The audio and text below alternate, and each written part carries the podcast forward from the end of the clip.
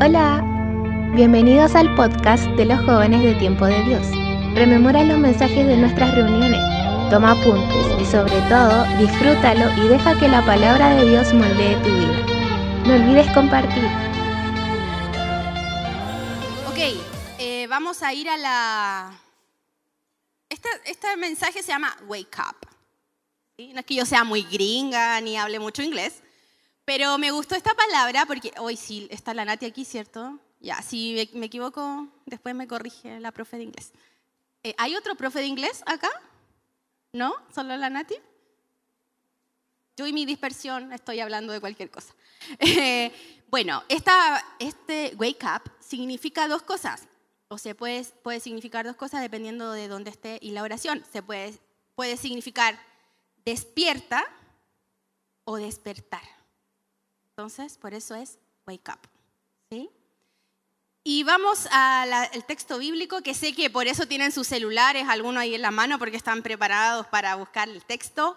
En Habacuc 3.2. Eso es un libro de la Biblia, un profeta menor, y está ahí en la escritura. Antiguo Testamento, primera vez en mi vida que voy a usar un texto del Antiguo Testamento para hacer una predicación. Estoy rellenando con datos freak para que ustedes lo busquen. Ok, está en la pantalla, así que.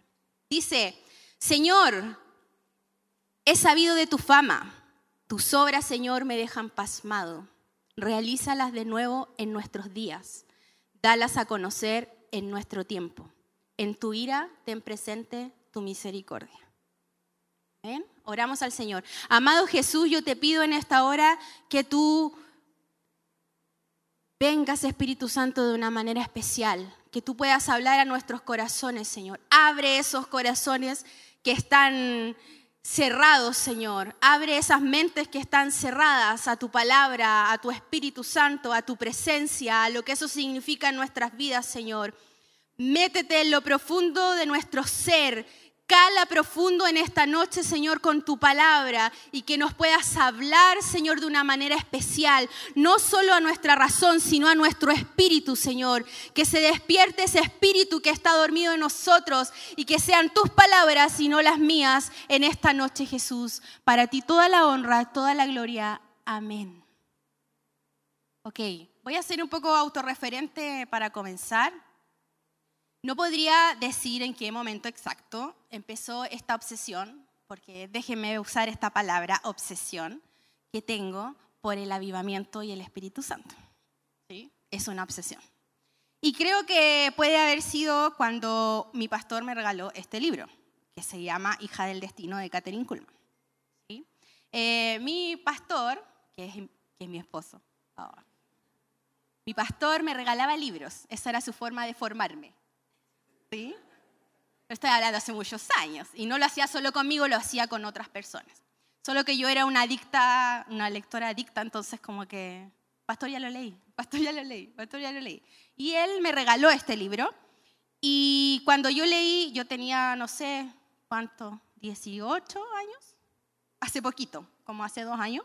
Eh, leí este libro y la verdad es que cuando yo leí este libro, que es la historia o es un libro biográfico acerca de Catherine Kuhlman, donde se cuenta su historia y cómo comenzó con ella un mover de Dios, eh, un mover de Dios. Si hablo muy evangélico, alguien me puede levantar la mano y decir, no entiendo lo que está diciendo. Permitido esta vez. ¿Sí? Un mover de Dios es cuando el Señor empieza a mostrarse a las personas de una manera especial, sobrenatural, diríamos nosotros. ¿Qué es lo sobrenatural? Lo que no es natural, ¿sí? lo que se escapa a las leyes de la naturaleza. Entonces, un mover de Dios es cuando algo distinto comienza a suceder. ¿sí? Siempre el Señor se mueve a través de su predicación, de su palabra, cultos hermosos, sentimos su presencia, lloramos y todo eso, pero un mover es como eso potenciado a 10. ¿sí? Y además, en el ministerio de Catherine Kuhlman ocurrían milagros. Ella solo cantaba, era muy extraña, muy exótica, muy rarísima. Si ustedes ven videos en YouTube, era como una señora que se vestía así como dama antigua, ¿sí? con un peinado raro y que hablaba así como The Holy Spirit. Teatral, ¿sí? Traté de imitarla en mis inicios, pero no, no me resultó, no es lo mío. Y ella, eh, lo que me impactó de su vida era que ella recibió un llamado súper normal. Estaba un día en la iglesia y era una niña, tenía 12 años y sintió convicción de pecado.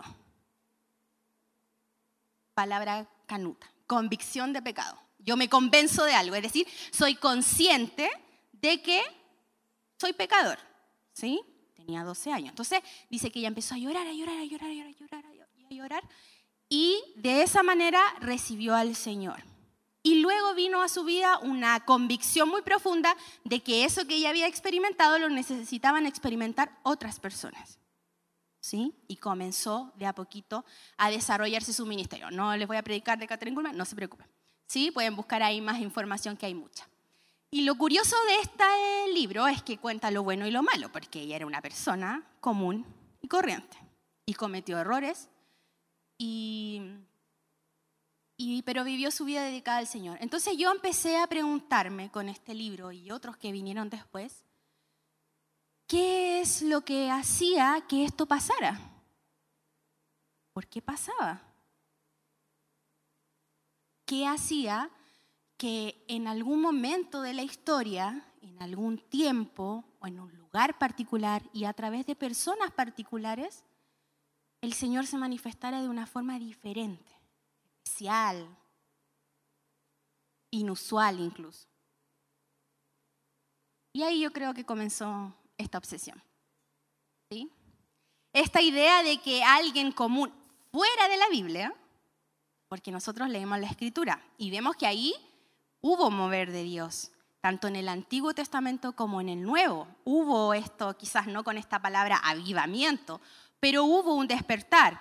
Hechos de los apóstoles es eso básicamente, el Espíritu Santo descendiendo sobre todos los que estaban en ese lugar y manifestándose de forma real. Entonces, esta idea de que alguien fuera de la Biblia pudiera vivir una experiencia tan potente con Dios, a mí me marcó para siempre. Como decía el pastor, que hay cosas que nos marcan. ¿Tienen ahí alguno guardado algún recuerdo en su memoria de algo que los marcó? Podemos tener recuerdos que de cosas que nos marcaron para mal, ¿cierto? Y se quedan en nuestra memoria. Pero también podemos tener cosas que nos marcan para bien. Esos momentos, esos encuentros con el Señor que nos marcaron, que dejaron su huella en nuestro corazón, en nuestra mente y que de pronto tapamos con otras cosas, pero están ahí. ¿sí? Entonces, he leído todo lo que te puedas imaginar de avivamiento, revistas, libros, predicaciones. Cada vez que sale la palabra avivamiento, entro. A veces son de eso ¿Le ha pasado que googlean algo, un versículo y la primera cosa que les sale es la iglesia de Jesucristo de todos los santos, no sé qué? No se metan al primer link, porque ese, ese no les va a dar una buena respuesta. Sí, a ver, vean bien de qué están leyendo, porque después van a llegar aquí con cualquier cosa ahí. No, el primer link siempre es de ellos, ¿sí? Entonces, eh, la historia de casi todos los hombres y mujeres que fueron avivadores en su tiempo, el del libro de los Hechos, y el del Espíritu Santo se transformó en una meta para mí. ¿Sí? Así. Pero vino después en mi vida algo que un pastor eh, del país vecino, Javo Romero, dice, tuve mi recreo. ¿Sí? Recreo espiritual. Y andaba en cualquiera, porque yo también fui joven y nunca me fui de la iglesia para que no empiecen a hablar, pero sí tuve mis momentos de alejarme un poco del Señor, eh, no físicamente del templo, pero sí en mi corazón. Entonces esto quedó allá lejos, como la última de las preocupaciones. O sea, primero tenía que preocuparme de reconciliarme con el Señor antes de, de andar buscando avivamiento. ¿Sí? Quedó como el último sueño por ver, pero resurgió porque este deseo vuelve una y otra vez, no importa cuántas actividades la tapen, con cuánta realidad lo oculte, vuelve y vuelve y vuelve y vuelve y vuelve y vuelve y vuelve ese susurro que me dice, wake up, porque el Espíritu Santo también habla en inglés. ¿Sí? Wake up. Ahí, como un susurro. Despierta. El verdadero significado bíblico de avivamiento es cuando el pueblo de Dios se da cuenta de su necesidad de ser restaurado, revitalizado espiritualmente en su caminar con Jesús. Comienza en casa y luego se extiende a nuestras iglesias, a nuestras comunidades y a nuestra nación. Entonces cuando empezamos a decir, Señor, aviva mi país, aviva mi país, es un buen deseo, pero primero se aviva uno. Y un avivado aviva a otro. Y ese otro que de tu familia, aviva tu barrio y aviva tu iglesia. Y aviva todo. Y todos nos avivamos juntos. Pero el avivamiento parte en mí, en ti. Ahora yo siempre me hago preguntas, muchas preguntas. Entonces tengo tres preguntas hoy día. ¿Por qué? ¿Por qué necesitamos al Espíritu Santo si tenemos a Jesús? ¿Por qué necesitamos un avivamiento? ¿Para qué necesitamos un avivamiento? ¿Y cómo logramos que esto pase? ¿No se preguntan ustedes eso? ¿Con todas las cosas? Ok, voy a empezar para no ser como esos predicadores que nunca dicen el cómo, solo quedan en el por qué. ¿sí? ¿Por qué necesitamos al Espíritu Santo en nuestro tiempo, en nuestra realidad personal, familiar, nacional? ¿Por qué? Puse ahí una frase que dice que la verdad sin entusiasmo, la moralidad sin emoción, el ritual sin vida son cosas que Cristo condenó rotundamente. Carentes de fuego, ellos no son más que una filosofía sin Dios, un sistema ético y una superstición. Samuel Chadwick. Está hablando de nosotros, la iglesia. ¿Sí? Entonces, el Espíritu Santo está muy callados. El Espíritu Santo viene y hace una obra en nosotros, ¿sí? Y trae varias cosas a nuestra vida. Primero nos da seguridad de nuestra salvación e identidad. Es el Espíritu Santo el que te asegura cuando tú estás ahí como, Señor, no sé, Sí, eres salvo, tranquilo, no tienes que volver a hacer tu confesión de fe, ya la hiciste una vez y es suficiente. Eso lo hace el Espíritu Santo. El Espíritu Santo lo necesitamos a causa de nuestras propias limitaciones. Nosotros somos limitados. Yo no puedo saber qué es lo que le pasa a la Triana para darle un consejo. Necesito al Espíritu Santo para que me traiga al corazón qué es lo que le pasa y yo la pueda ayudar. ¿Sí? No yo, al Señor. Porque a través del Espíritu Santo recibimos ayuda y orientación ilimitada. ¿Cuántos se han sentido desorientados alguna vez? No solo en el auto, sino en la vida. Sí, como, rayos, ¿qué hago? ¿Qué decisión tomo? ¿Para dónde voy? ¿Escojo una polea roja o una azul? Ese tipo de decisiones súper complejas que uno toma, ¿sí? Eh, ¿Sigo en esta relación o no? ¿Sigo con esta amistad o no? En ese tipo de cosas el Espíritu Santo nos ayuda, nos orienta ilimitadamente. ¿sí? También porque somos, a través del Espíritu Santo, capacitados sobrenaturalmente a través de los dones espirituales. ¿Saben eso, cierto? A ver, ¿qué dones espirituales?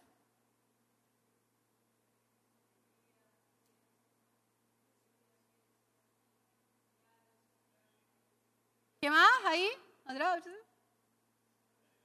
¿Ya? Ok. Primera de Corintios 12, 7 al 11, ahí están los una lista de dones espirituales. También porque el Espíritu Santo nos unge para cumplir con nuestro propósito. Y miren esta frase. Si Cristo esperó ser ungido por el Espíritu Santo antes de salir a predicar, ningún joven debería predicar antes de que él también sea ungido por el Espíritu Santo. ¡Wow! Ah, ahí te la dejo, ¿sí? todos, no tengo nada en contra de esto, Señor, en serio, pero todos ahí los predicadores de Instagram, los que traen frases y versículos y... Bueno, amigo, todo bien, pero... ¿Y el Espíritu Santo? Porque la predicación más grande es la vida, no Instagram. ¿Sí? Todo bien con Instagram, lo usamos. ¿Sí? Pero a esto voy necesitas que el Señor te unja, que el Espíritu Santo, esta figura de la unción es que se derramaba literal un aceite sobre la cabeza de las personas y eso era un símbolo de que el Espíritu Santo estaba sobre esa persona. Pero hoy no necesitamos eso porque el Espíritu Santo lo hace en nosotros, ¿sí? Y disponible para todos. Voy a pasar rápido. ¿Para qué? ¿Para qué necesitamos al Espíritu Santo? Para ser guiados, ya lo dijimos, para no desviarnos en el camino, para tener comunión y una adoración genuina, eso dice Juan, ¿cierto? Para que sean verdaderos adoradores, adoradores en espíritu y verdad. Para ser testigos de Jesús empoderados, dice Hechos, y me seréis testigos. ¿Cuándo? Cuando haya venido sobre vosotros el Espíritu Santo. Y lo, cuarto es que necesitamos al Espíritu Santo para el tener el poder para lo imposible. Dice ese mismo versículo, y recibiréis poder cuando haya venido sobre vosotros el Espíritu Santo y me seréis testigos, wherever, wherever, wherever, todo el mundo. ¿Sí? Entonces, lo primero es la unción, recibir al Espíritu Santo para recibir el poder que con él viene. Y ahora vamos a entrar en lo que nos importa. Porque eso es información, lo pueden sacar de cualquier texto de teología, neumatología, Espíritu Santo, ahí leen. ¿sí? ¿Cómo? ¿Cómo? Y yo puse tres cosas que no las saqué de ninguna parte, son, son de este texto de Habacuc que leímos al principio. Lo primero es conocer.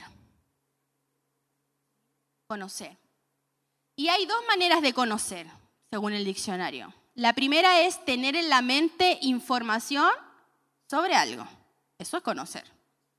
Y la segunda es tener información o conocimientos profundos y con experiencia directa sobre algo. Ahora yo les pregunto a ustedes, ¿cuál manera de conocer creen que es la que se necesita para tener una relación profunda con el Espíritu Santo y que haya un avivamiento. ¿Uno o dos? Alguien toca el timbre. ¿Uno o dos? Ya hágame con, con los deditos. ¿Uno o dos? Ya, hágame con los deditos. Dos. Ok. Dos. ¿Sí?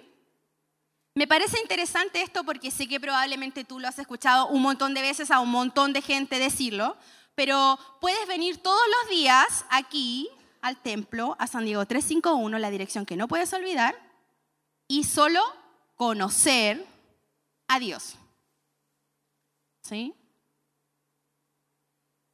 O puedes decidirte a conocer a Dios teniendo conocimiento profundo y con experiencia directa. ¿Sí? Empírico. En mí mismo lo conozco. ¿Cuántos se atreven a decir que conocen, no me levante la mano ya, que conocen a Dios de primera mano? Piénsalo. ¿Conozco a Dios de primera mano?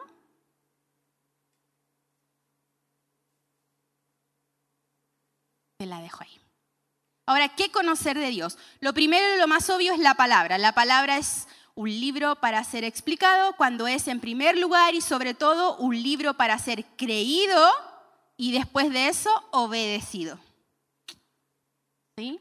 La palabra del el texto bíblico es lo que Dios nos entregó o nos dejó para darse a conocer a nosotros. Es lo que Él quería mostrar. Así que no se vayan en cómo creó el mundo, qué fue, porque eso Dios no quería, no era el control necesario que lo supiéramos, así que no está ahí. Todo lo que necesitamos para nuestra vida y para conocer al Señor está en la palabra. Por lo tanto, necesitamos conocer la palabra. Y el avivamiento que venga debe ser de la palabra. Eso no le gustó mucho, ¿Sí? Tiene que ser de la palabra. ¿Qué quiere decir eso? Tú puedes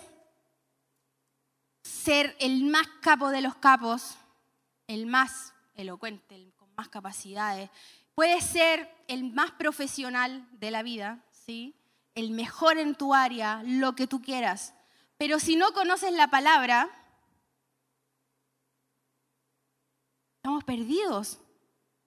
Primero, ¿por qué? Porque viene cualquiera y nos dice cualquier cosa y nosotros, oh, tiene toda la razón del mundo.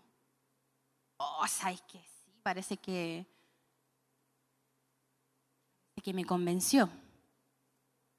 Y lo otro es que, ¿qué decimos? ¿Qué le contamos a la gente si no sabemos?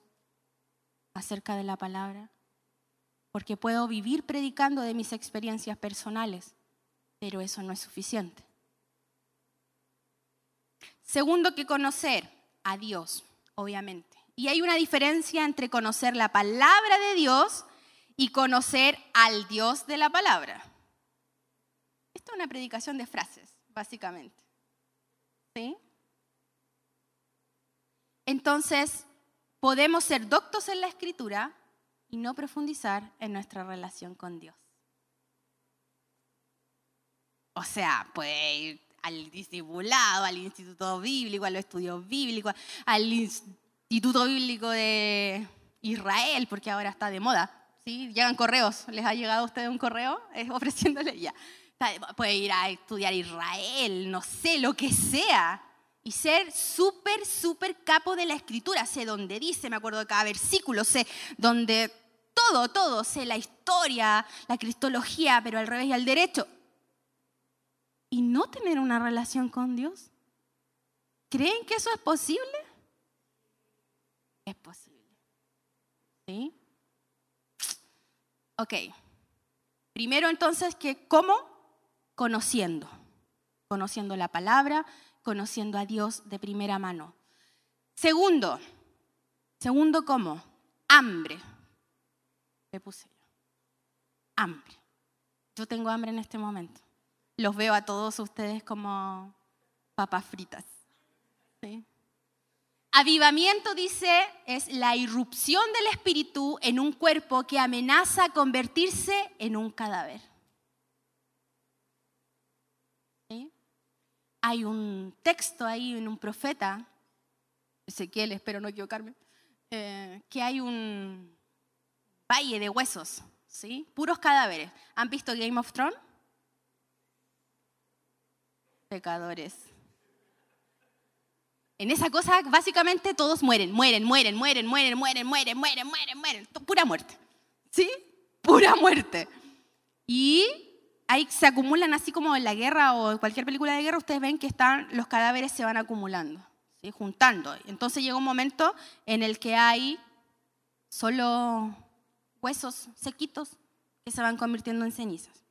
Y en esta parte de la escritura se le habla a esos huesos y los huesos, wow, empiezan así como, ¿sí? Como el esqueleto a formarse entre los huesos que están todos dispersos y vuelven a la vida.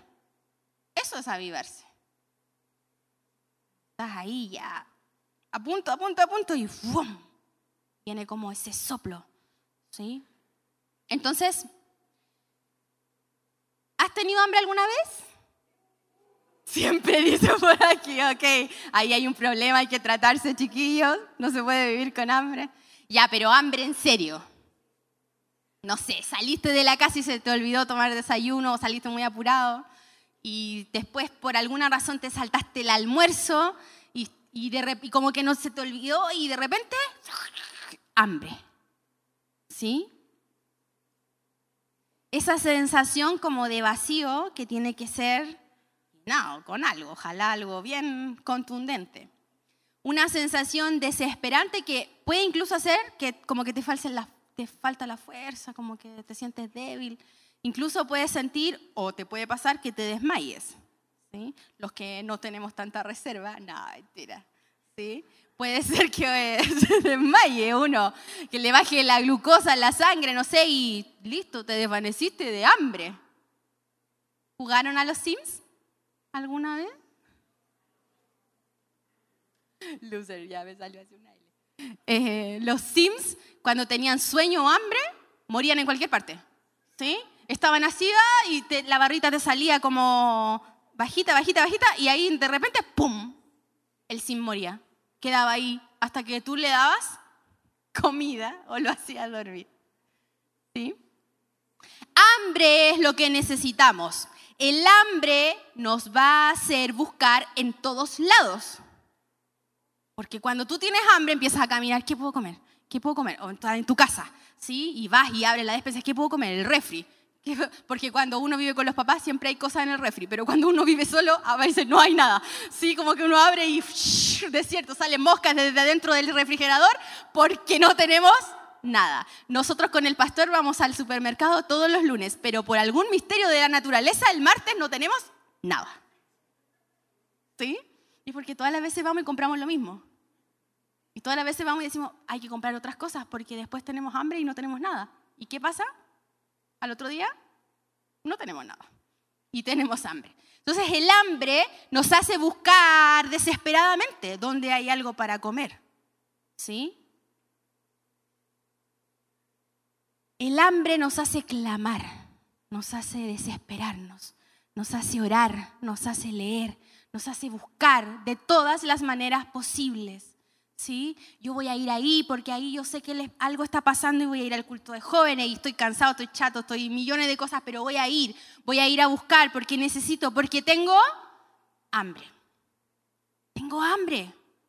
Y esta figura que no es literal, sí puede ser literal en el Señor un sentimiento que te llena todo el todo todo todo tu ser y que te sientes vacío porque te falta eso que te llena, que es el Espíritu Santo.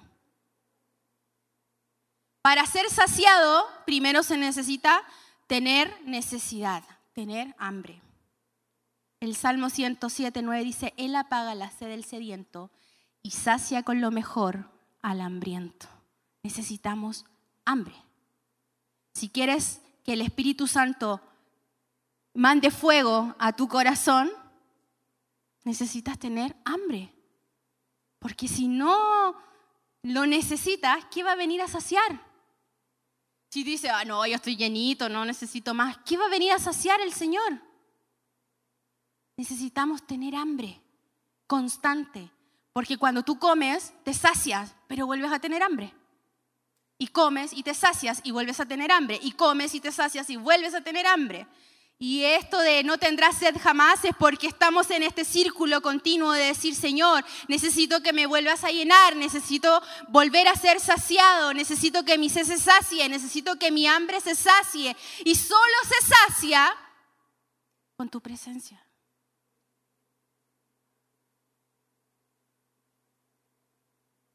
¿Cómo puede ser saciado alguien que no está hambriento? Y tercero, persistencia. Dice, oh fuente viva, oh lluvias de gracia, nadie que espera en ti espera en vano. Mi versículo de estas semanas, hubiera yo desmayado si no creyera que veré la gloria de Dios. ¿Ven? Para eso hay que conocer la escritura. Para que cuando estás ahí, en el momento más malo, el Espíritu Santo te traiga a memoria eso que te... Ya, despierta. Vamos de nuevo. ¿Sí?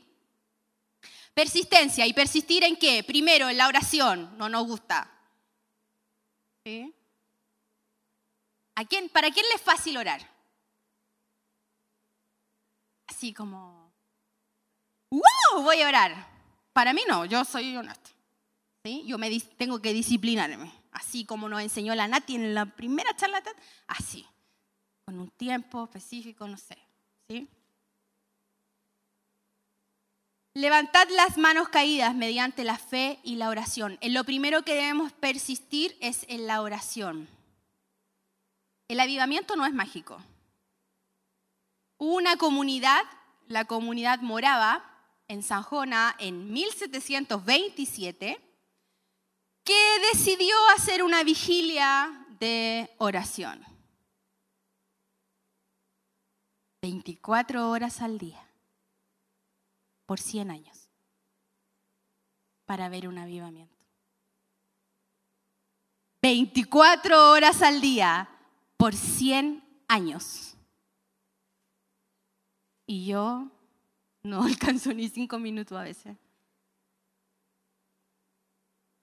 Persistir en la oración. ¿sí? Y no te estoy hablando de esta figura como que nos hacemos en nuestra mente de, de oración. ¿sí? Como, puede ser, si te funciona, perfecto.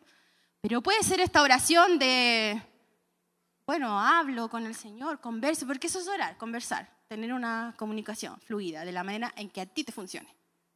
Pero a veces queremos la oración del otro. No, es que yo he visto que la Tania ora a las 5 de la mañana y se, bueno, se levanta a las 5 y se pone a los pies de la cama y pone música esa canción que le inspira y, y ora así. Entonces yo tengo que hacer lo mismo. Mano, mana, somos distintos. Lo que le funciona a ella quizás no te funciona a ti. La cosa es que ores y que busques al Señor, que te comuniques con Él. Que sea que vayas a un parque y te sientes y mires los pájaros, las nubes y eso te inspire y converses con el Señor. Sea que lo hagas en la ducha y le cuentes todo tu día y qué vas a hacer. Sea que, no sé, qué otra cosa se les ocurre. Lavando mi suegra, ahora sí, la pastora de esta iglesia, plancha la ropa y pucha que plancha y ora. Oraba por sus hijos así, planchando. Ora.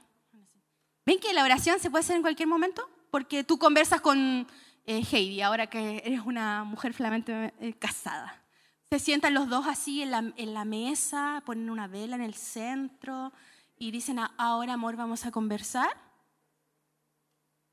Ojalá, pero no, uno conversa, sí, hoy ¿cómo te fue? ¿Qué hiciste? Y mientras uno está conversando, como que está cocinando, está, no sé, haciendo todo.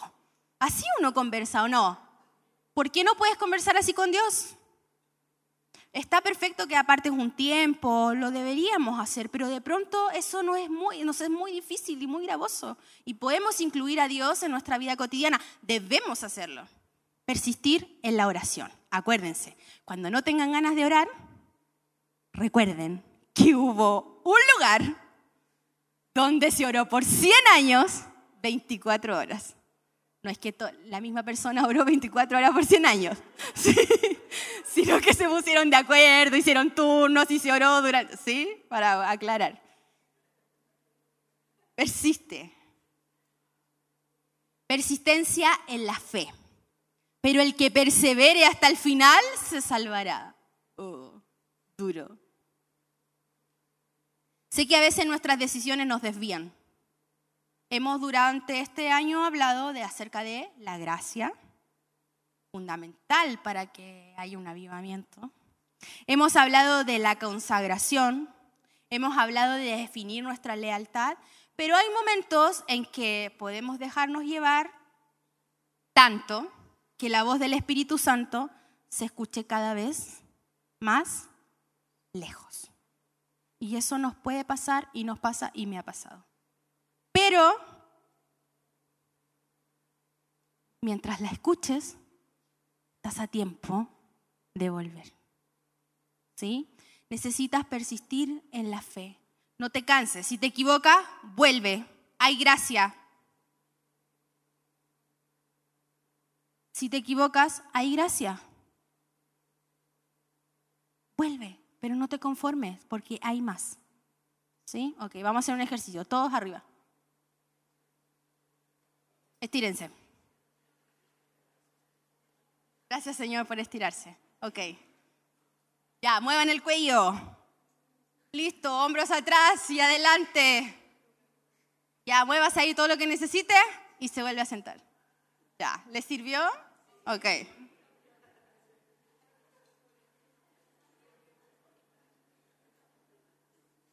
Hoy en nuestra última reu. Como U, ¿Kelita quiere terminar?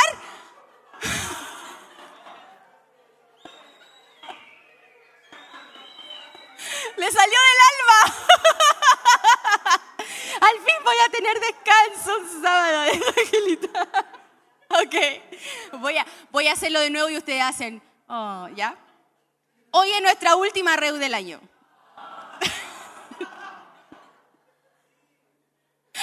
okay. No sé cómo estuvo tu año, sé cómo estuvo el mío. ¿sí? porque no soy adivina. Partí el año yendo a Argentina, como ustedes, algunos de ustedes saben, con un deseo ferviente de encontrarme con el Espíritu Santo de una manera diferente. Y lo encontré, o él me encontró, más bien. ¿Sí? Y eso solo despertó, logró despertar en mí una desesperación mayor. Llegué a Chile así como, oh, me voy a comer el mundo. Y bueno, las actividades me empezaron a tapar las ganas. Sí. ¿Por qué te ríes así, Juanita? ¿Sí? Y los proyectos y todo lo que íbamos a hacer empezó a derrumbarse de pronto. Y estoy aquí, bueno, ustedes saben. No es que no quiera estar con ustedes.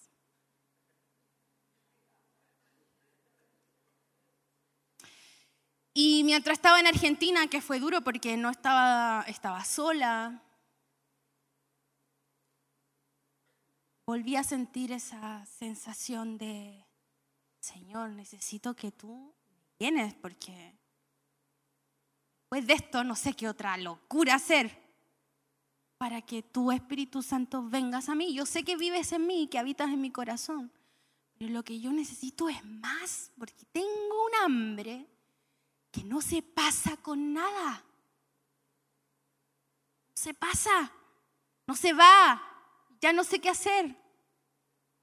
Y figuraba yo en cada devocional del Instituto Bíblico, eh, guardando la compostura por supuesto, pero como con toda esa gente re loca que salta, que grita, que los que han ido al IBRP saben, que todo lo cantan como, eh, como estadio, sí, muy argentinos. Figuraba yo ahí así como, Señor, les prometo, única oración, Señor, tengo sed. Y tú dijiste que tú saciabas la sed. ¿Por qué sigo teniendo sed?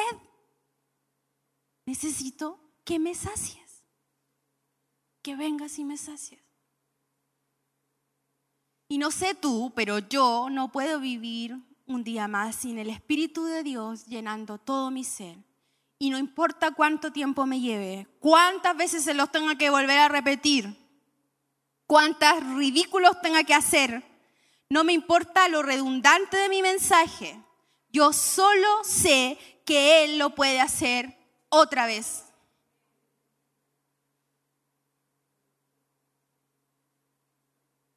Que el Dios que yo he conocido está vivo, vigente y presente. Pero tenemos que Despierta. No solo ahora que estás medio cansado, de adentro. Es mi oración que esta, en esta generación despierte esa hambre, ese anhelo, ese deseo que tenía Habacuc, el profeta, de ver obrar a Dios en nuestro tiempo. Ver lo sobrenatural de Dios, que su iglesia sea investida de poder, de amor y de pasión por las almas, por la gente. Despierta. Despierta, joven de TDD, porque ya pasó todo un año. Y es lindo mirar atrás, ver todas las cosas que hicimos, las actividades, lo novedoso.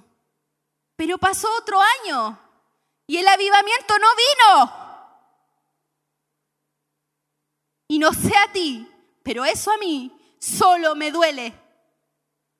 No tengo nada que celebrar este año.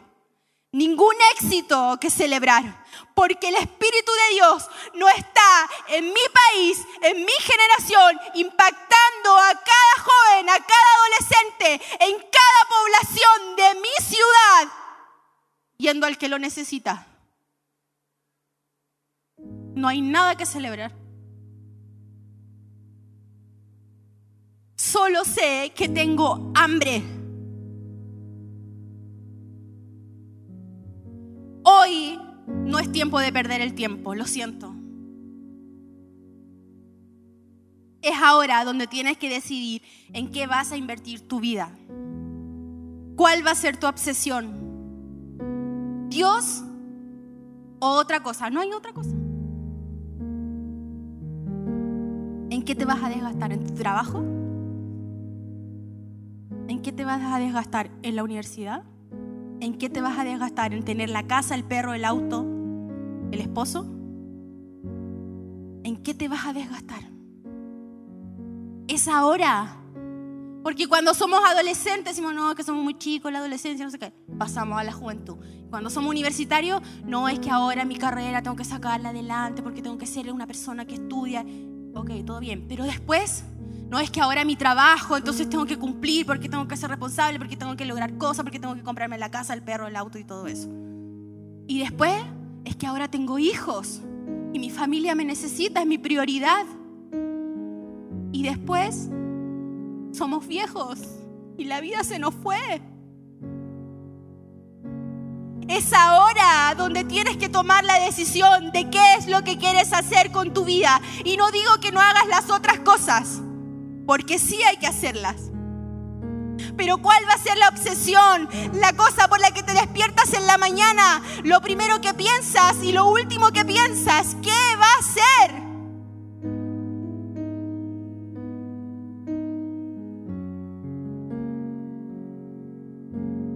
Yo solo puedo pensar en este texto que dice que sus ojos son como llamas de fuego. No sé por qué. Yo cuando miré a Jesús, Él me cautivó. Y no hay nada más que me importe que su presencia venga a impactar mi generación. Porque yo sé que lo hizo antes, pero necesito que lo haga ahora, hoy, aquí, con mi generación, contigo y conmigo. Porque no se trata de un hombre o una mujer, se trata de una generación. Se trata de que el Señor se mueva en medio nuestro que nos saque de este letargo, de esta pasividad, de este conformismo.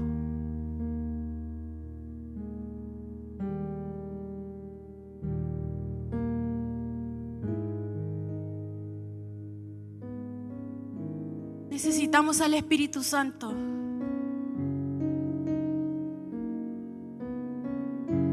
Es radical, yo lo sé.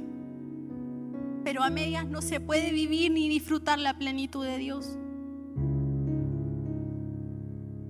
Necesitamos al Espíritu Santo y necesitamos dejar guiar nuestra vida por Él. Necesitamos un avivamiento personal que se transforme en un avivamiento colectivo. Todo parte aquí, en el corazón. Y puedes llevar muchos años en el Evangelio o pocos meses, porque no se trata de tiempo, se trata de hambre, se trata de reconocer nuestra necesidad frente a un Dios todopoderoso. Porque cuando vamos por la calle y vemos la realidad, o cuando vemos las noticias y vemos la realidad, ¿no te pasa nada? ¿No te pasa nada en serio? Ay, otra vez alguien se suicidó en el metro, qué lata. Ay, otra vez ahí en las poblaciones palazo y murió una persona que no tenía nada que ver. ¿En serio no te pasa nada? ¿En serio estás tan acostumbrado a que esa sea la realidad? Yo me niego rotundamente a que esa sea la realidad de mi país, que esa sea la, realidad de Latinoamérica. Y decir, no, es que, bueno, así es la sociedad, los tiempos, el Señor dijo que los tiempos van a ser malos al final y todas esas excusas que nos damos a nosotros mismos. En Inglaterra, cuando hubo avivamiento, el crimen cesó.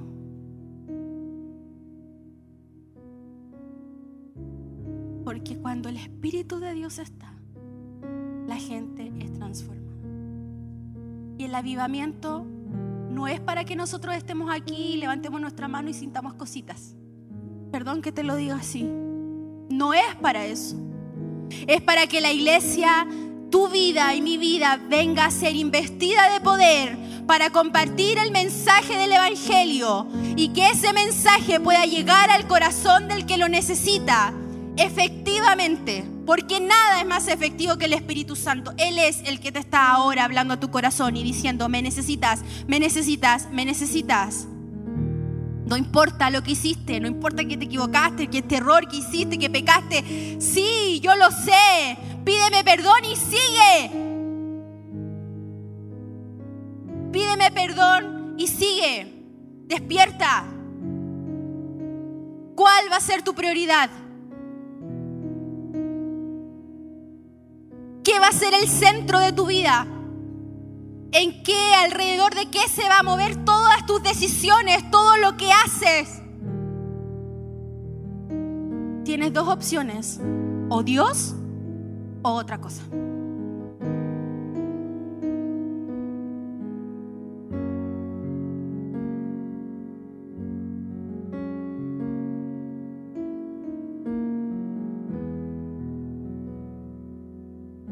¿Puedes cerrar tus ojos?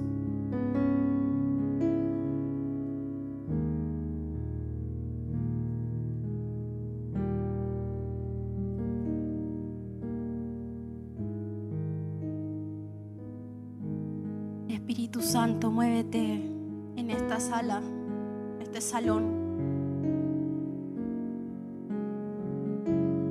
Trae a nuestros corazones la convicción de que te necesitamos en este tiempo.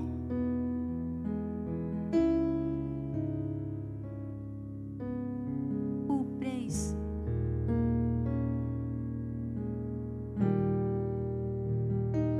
Espíritu Santo, ven hacerte una realidad tangible en nuestra vida.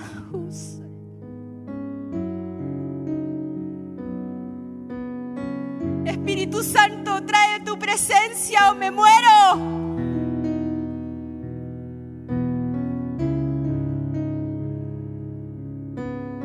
Hay alguien aquí tan desesperado como yo.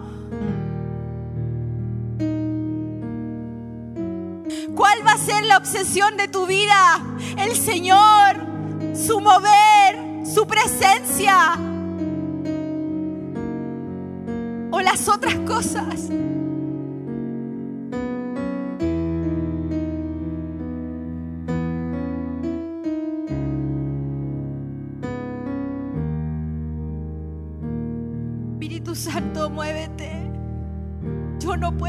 No hay nada que yo pueda decir, Espíritu Santo. Solo eres tú y tu presencia. Muévete. Convéncenos. Convéncenos de lo que, que lo que necesitamos es tu presencia. Que lo que necesitamos es tu poder. Que lo que necesitamos es tu fuego. Que venga a purificar nuestro corazón, nuestros pensamientos, nuestra alma, nuestra vida. Para ir con libertad al que lo necesita, al que no te conoce, al que está perdido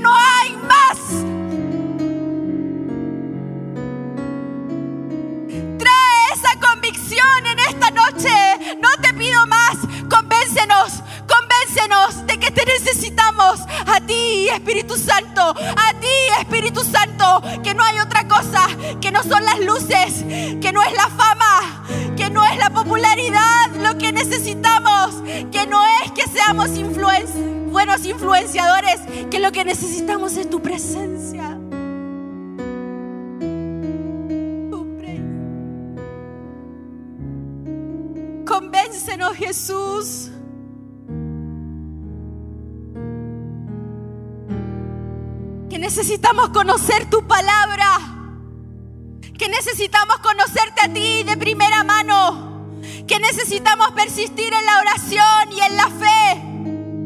Y que aunque hayan días malos en que sentimos que ya no podemos más, que todo nos ha decepcionado, podamos seguir y continuar confiando en que el que hizo la promesa la cumplirá.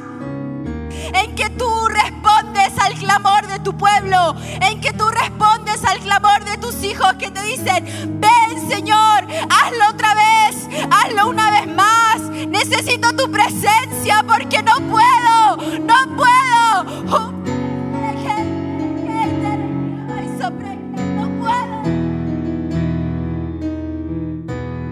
Ven Espíritu Santo.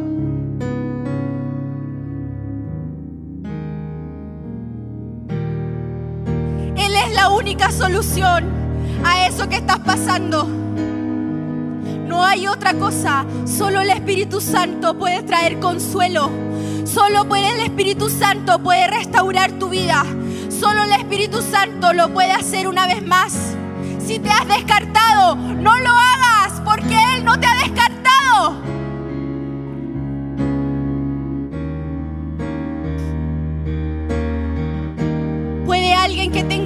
venir? Venir a este altar y hacer un altar de oración donde mostremos nuestra necesidad. Y dile, Espíritu Santo, te necesito. Y si no has sido bautizado en el Espíritu Santo, pídeselo. Pídeselo. No es algo que yo pueda hacer, es algo que Él puede hacer. Y el bautismo en el Espíritu Santo es para ser investido de esto, de poder, de poder, de poder Dios.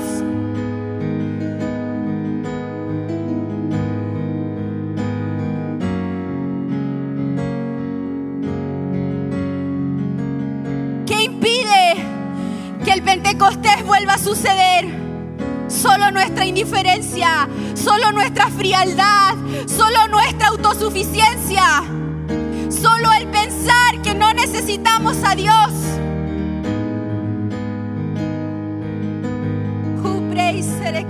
Espíritu Santo, ven. Yo te necesito.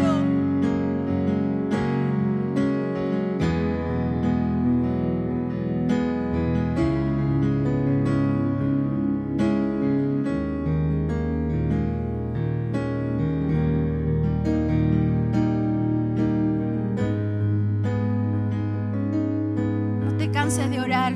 Busca al Señor. Si no pasaste, está todo bien. Pero clama al Señor en tu lugar.